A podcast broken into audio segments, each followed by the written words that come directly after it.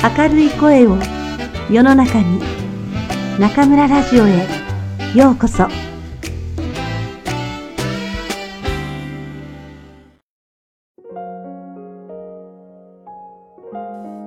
賢者の贈り物。王ヘンリー。石波京役。1ドルと87セント。それで全部。しかも小銭だらけでした。野菜や肉や缶詰を買うたびごとに恥ずかしいほど値切りに値切って1枚2枚と貯めた小銭です。デラは3回数え直しました。1ドルと87セント。明日はクリスマスなのに。どう考えたって今のデラにできるのは擦り切れた小さなソファーに倒れ込んで泣き出すことくらいです。ですからデラはソファーに倒れ込んで泣き出しました。ああ、人生は大泣きと、すすり泣きと、微笑みとでできているんだ。それで一番多いのは、すすり泣きなんだ。デラはそんなことを考えました。この家の主婦であるデラが落ち着くのを待つ間に、今は大泣きの段階ですが、これからだんだん次の段階に移りますからね。家について紹介しましょう。家具付きアパートで家賃は週8ドル。口にできないほどひどいというわけではありませんが、もしアパートという言葉で呼ばれてなかったら、住人は不老者と間違われて警官に追い払われていたかもしれません。玄関の下には、どこからも手紙の来ない郵便受けと、誰の指でも鳴らせない呼び鈴、それとミスター・ジェームス・デリンガム・ヤングという名札が貼ってありました。その名前の持ち主が週30ドル稼いでいた黄金時代には、デリンガムの名札もそよ風に吹かれて元気に暴れていました。ところが今、収入は20ドルに減り、デリンガムもぼやけてきて、デリンガムはちょっと長すぎるんじゃないか？もっとつつましく控えめに D の1文字だけでいいんじゃないか？と、文字たちが真剣に話し合っているようでした。それでも、ジェームズ・デリンガム・ヤング氏が2階の部屋に帰ってくると、先ほど紹介したデラことジェームス・デリンガム・ヤング夫人が出迎えて、夫をジムと呼びながらしっかりハグするのでした。素晴らしいことです。さて、デラは泣き止むと化粧を直しました。そして窓際に立って灰色の裏庭にある灰色のフェンスの上を灰色の猫が歩いていくのをぼんやり眺めました。明日はクリスマスなのに、ジムにプレゼントを買うお金は、たったの1ドル87セント。何ヶ月も必死で節約してきたのに、こんな結果だなんて。週20ドルでは何もできません。支出は予想以上でした。そういうものです。ジムにプレゼントを買うのに、たった1ドル87セント。大切なジムなのに。どんな素晴らしいものをプレゼントしようかと計画を練った時間は彼女にとってとっても幸せなものでした。何か素晴らしくて貴重で品があってジムが持つのにふさわしいものを送りたかったのです。部屋の窓と窓の間には姿見がありました。週8ドルのアパートにありそうな程度の鏡です。縦長の断片になった像を素早く見て自分の全身を把握できるのは、よほど細くてすばしこい人だけでしょう。でもデラはスレンダーだったので、その技を身につけていました。デラは急に窓の方から向きを変え、鏡の前に立ちました。その目はキラキラ輝いていましたが、顔は20秒間真っ青でした。彼女は手早く髪をほどいて下ろし、まっすぐ垂らしました。ジェームズ・デリンガム・ヤング家には大いに誇れる持ち物が二つありました。一つはジムの金の懐中時計。おじいさんから代々受け継がれたものです。もう一つはデラの髪の毛でした。もしも芝の女王がお隣に住んでいたとしても、ある日デラが髪を乾かすために窓から外に垂らしたら、それだけで女王陛下の宝石も財宝も価値がなくなってしまうでしょう。もしもソロモン王がアパートの管理人で宝物を地下室に詰め込んであったとしても、ジムがそこを通りかかって時計を出すのを見たら、王様は自分の髭を引っ張って悔しがるでしょう。さて、デラの美しい髪は栗色の滝のように輝き、波のようにうねって彼女の周りに垂れていました。それはデラの膝まで届く長さで、まるで着物のようでした。デラは少しイライラした様子で素早く髪をまとめました。そして一旦動きを止め、一分間ためらっていましたが、やがて一滴二滴と涙がこぼれ、擦り切れた赤いカーペットを濡らしました。それからデラは、くたびれた茶色のジャケットを着て、くたびれた茶色の帽子をかぶりました。スカートを翻し、目には涙の鮮やかなきらめきを浮かべたまま、ドアから出て通りへと階段を降りました。彼女が立ち止まったところには看板が掲げられていました。マダム・ソフロニーの店、ヘアグッズ各種取り扱い。デラは階段を駆け上り、息を切らしながらも心を落ち着かせました。マダムは色白で体が大きく、冷ややかで、とてもソフロニーという感じではありません。私の髪を買ってもらえますか？デラは尋ねました。買いますよ。マダムは答えます。帽子を取ってちょっと見せてみなさいな。茶色の滝がさらさらと揺れ落ちました。20ドル。マダムは慣れた手つきで髪を持ち上げながら言いました。すぐにください。デラは言いました。ああ、それからの2時間はバラ色の翼に乗って軽やかに過ぎていきました。いえ、そんな使い古しの例えは忘れてください。デラはジムへのプレゼントを探してお店を回っていました。ついにデラは見つけました。間違いなく他の誰でもないジムのために作られたものでした。デラはあらゆる店をくまなく見て回りましたが、どのお店にもそんな素晴らしいものはなかったのです。それはプラチナの時計チェーンでした。デザインはシンプルで洗練されていて、見せかけの装飾などなく、物自体に価値があることははっきりわかりました。良いものとはそうあるべきでしょう。チェーンはあの時計にふさわしいものでした。デラはそれを見た途端、これはジムのものではなければいけないと確信したのでした。そのチェーンはジムに似ていました。落ち着いているけれど価値がある。その表現はどちらにも当てはまります。チェーンは21ドルでしたから、デラは残りの78セントを持って急いで家に帰りました。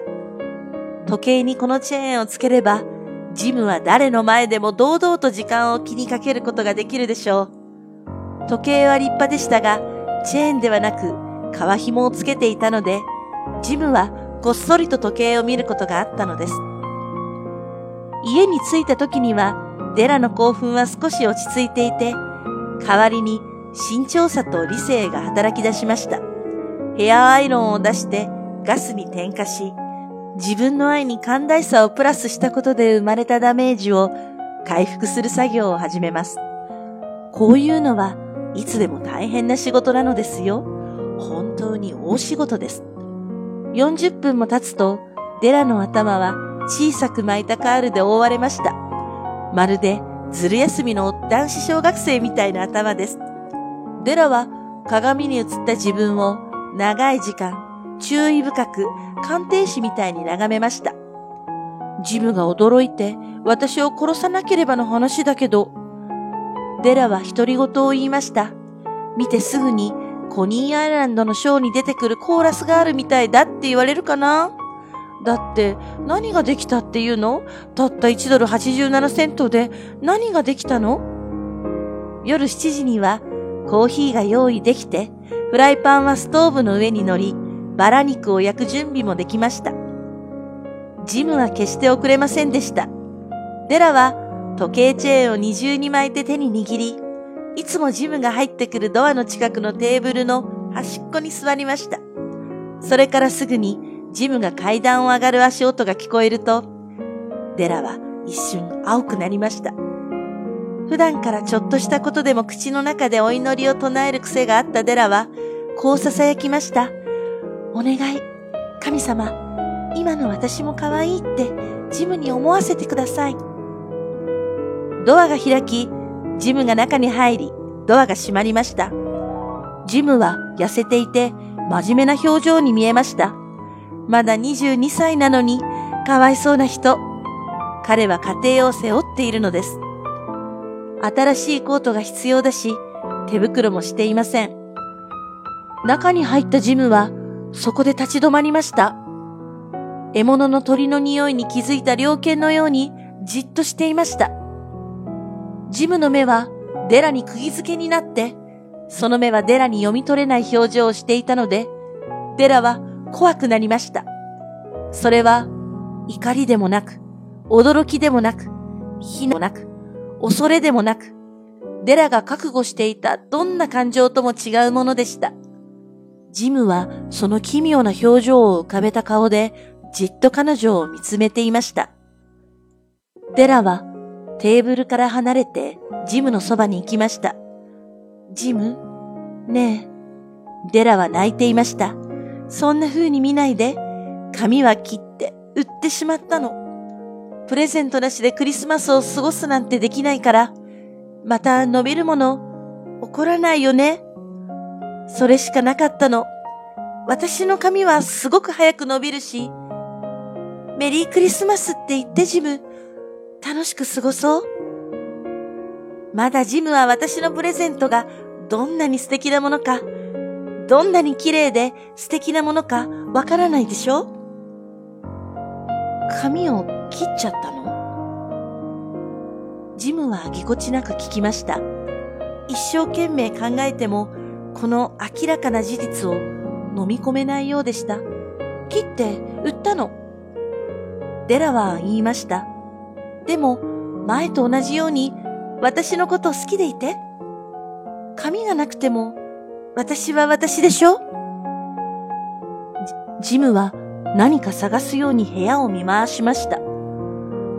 髪がもうないっていうの？ジムは間の抜けた口調で言いました。探さなくてもいいの。デラは言いました。売っちゃったの。本当なの。売ったから、亡くなったの。ねえ、クリスマスイブだよ。許して。ジムのためにしたことだから。神様は私たちの頭の毛までみんな数えてくださっているって聖書にはあるけど、デラは急に真面目な優しい声になって続けました。でも、私からジムへの愛の深さは誰にも測れない。ジム、肉を火にかけてもいい？ぼーっとしていたジムはすぐにハッとして愛するデラを抱きしめました。ここで10秒間だけ別のテーマの些細な話についてちょっと真剣に考えてみましょう。週に8ドルと年に100万ドル。その違いは何でしょうか？数学者とか口が上手い人は間違った答えを出すでしょう。福音書の東方より来たりし三賢者は価値ある贈り物を持ってきましたが、その中にも回答はありませんでした。この謎めいた話には、後ほど光が当たることになるでしょう。ジムはコートのポケットから包みを取り出してテーブルの上に置きました。デラ、勘違いしないで。ジムは言いました。髪型を変えたとか、顔を剃ったとか、シャンプーをしたとか、そんなことで僕のデラを嫌いになんかならない。ただ、その包みを開ければ、僕がどうしてさっきあんなに戸惑ったのか、デラにもわかるよ。白い指がもどかしげに紐を切って包装紙を開きました。そして、喜びの叫びが上がり、次の瞬間には、ああその喜びはすぐにヒステリックな嘆きと涙へと変わったのです。主人はあらゆる方法でデラを慰めなければいけなくなりました。包みの中身は櫛でした。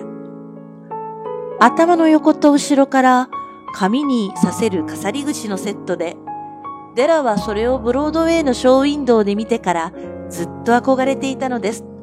宝石の縁取りがついた本物の別光製の美しい櫛。売ってしまった美しい髪に刺すにはぴったりの色合いでした。高価なものだと知っていましたから、デラは今まで自分のものにしたいなどとは思いもせず、ただただ憧れていたのです。それが今、彼女のものになりました。でも、憧れの飾り串が輝くはずのふさふさとした髪は、もうないのでした。しかし、デラはその串を抱きしめました。そしてようやく、潤んだ目を上げて、微笑みながら言いました。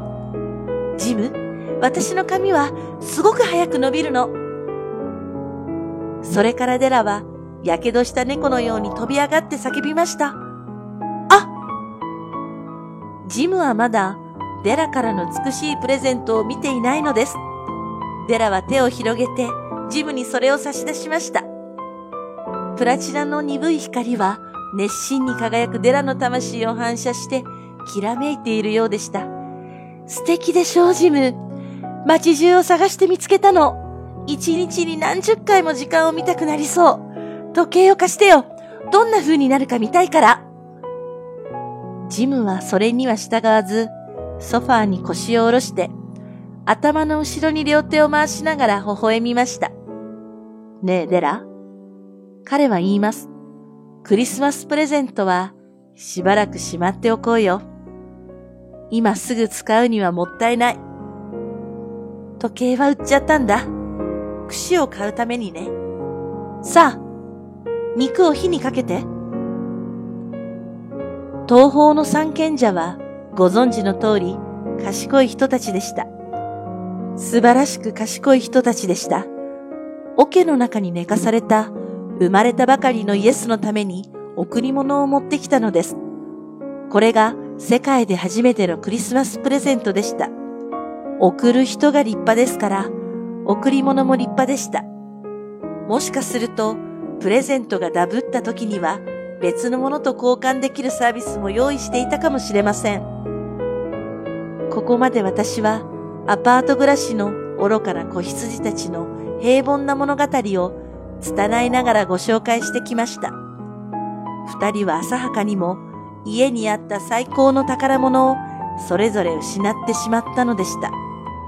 しかし、現代の賢者である皆さんに最後にこう言わせてください。贈り物をするあらゆる人たちの心の中で、この二人は最も賢い二人なのです。贈り物をあげたりもらったりする皆さん、この二人のような人間こそが最も立派な人たちなのです。世界中のどこだって同じです。彼らは賢者なのです。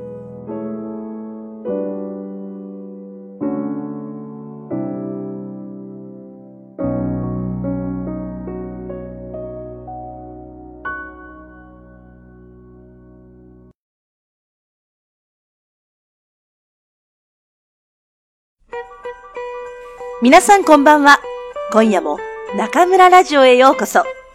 私は当ラジオ局のディスクジョッキー、中村です。まもなくクリスマス。中村が一年で一番好きな季節です。12月に入ると、日本の街はクリスマスカラー一色になります。デパートの前には巨大クリスマスツリーが建てられ、どこからともなくクリスマスソングが流れてきます。通っていた幼稚園がキリスト教系だったため、私にはクリスマスが大変身近なものでした。家でもクリスマスツリーを飾り、クリスマスケーキを食べ、そして25日の朝、枕元に置いてあるサンタクロースからのプレゼントを何よりも楽しみにしていました。私も小学校に上がるぐらいまでは、サンタさんは本当にこの世にいるんだと固く信じていました。映画で見るアメリカやヨーロッパのクリスマスの風景は子供心をワクワクさせるには十分なほど魅力的で、真っ赤な衣装を身にまとい、白い髭を豊かに蓄えたサンタクロースは、まさにクリスマスの象徴、幸せのシンボルでした。大きくなるにつれて、いつの間にかサンタクロースは想像上の存在で、枕元に置いてあったプレゼントも両親が置いてくれていたことに気がついてしまいましたが、それでもクリスマスは変わらず私の心を明るくしてくれる魔法のような時間です。どうしてこんなにワクワクするのか、そのわけは世界的に非常に有名な新聞の社説が答えてくれています。皆さんもきっとご存知だと思いますが、今夜はこれをご紹介しましょう。ニューヨーク三新聞1897年9月21日社説欄本誌は以下に掲載される当初に対して直ちにお答え申し上げるとともにこのようにまっすぐな方が読者におられることを心から嬉しく思います。こんにちは。新聞のおじさん。私は8歳の女の子です。実は友達がサンタクロースはいないというのです。パパはわからないことがあったら三新聞というので本当のことを教えてください。サンタクロースはいるのですか？バージニア・オハンロン。バージニア？それは友達の方が間違っているよ。きっと何でも疑いたがる年頃で見たことがないと信じられないんだね。自分のわかることだけが全部だと思っているんだろう。でもね、バージニア。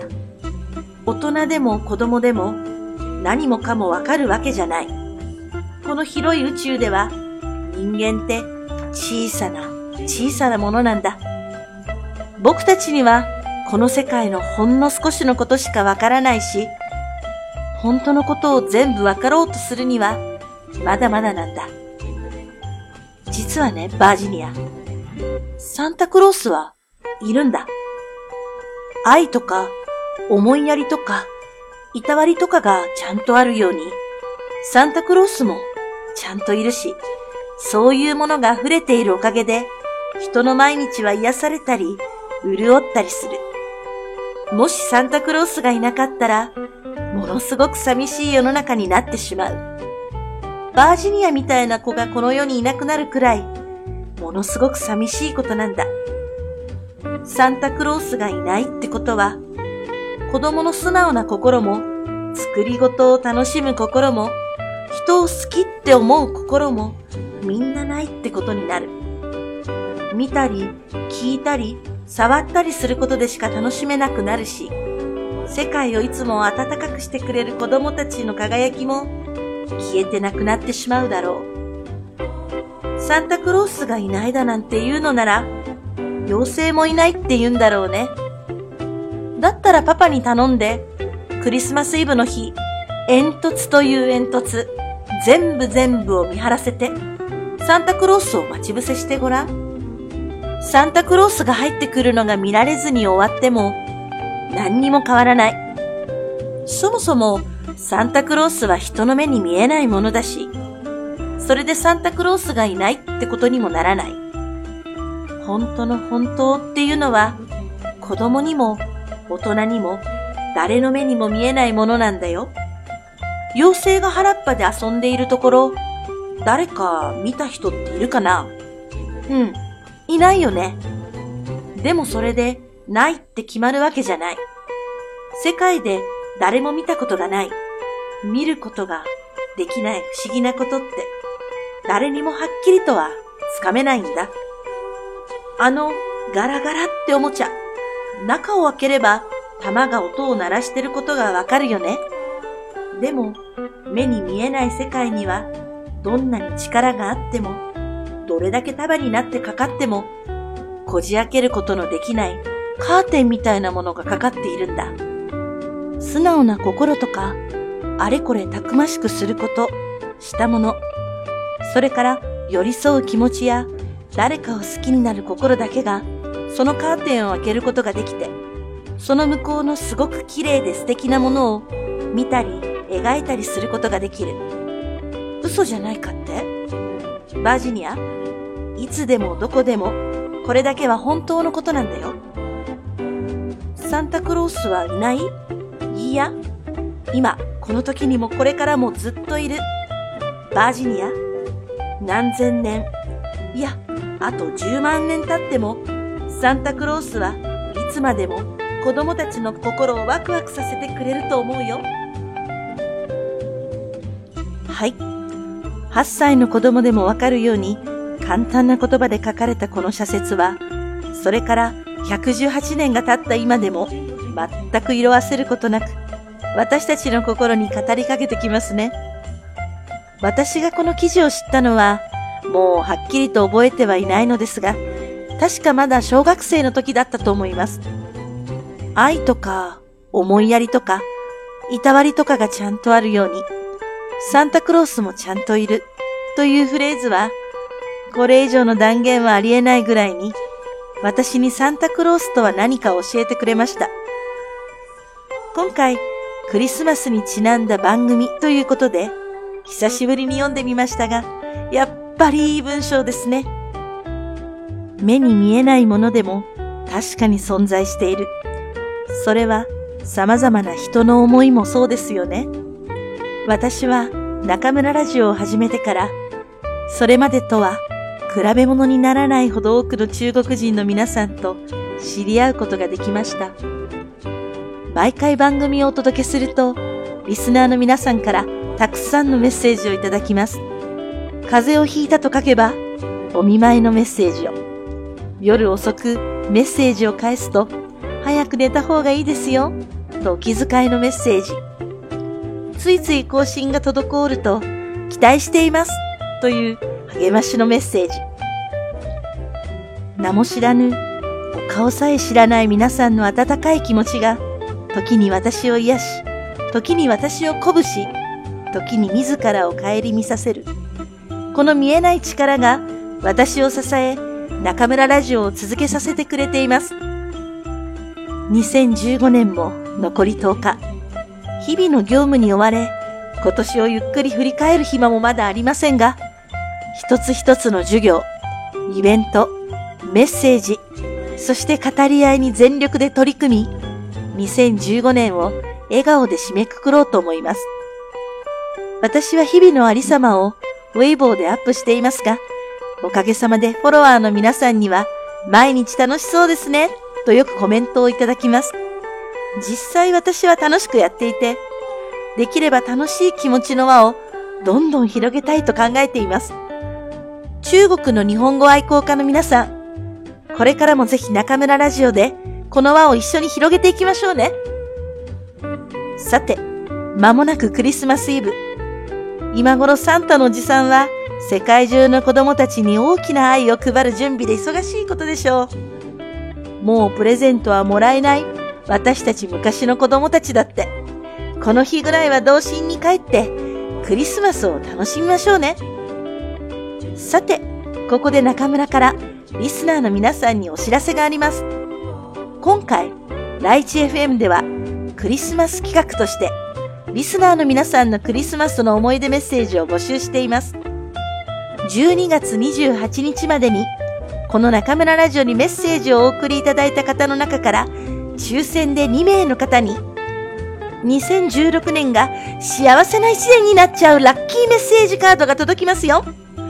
ぜひ、ふるってご応募くださいね。今、幸せな皆さんも、これから幸せになる皆さんも、どうか良いクリスマスをお過ごしくださいね。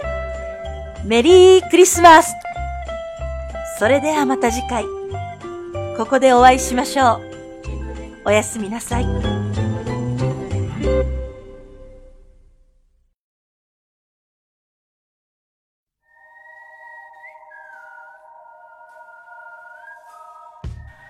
ちゃんのおまけコーナー。皆さん、こんばんは。坤讲的我们给コーナーようこそ。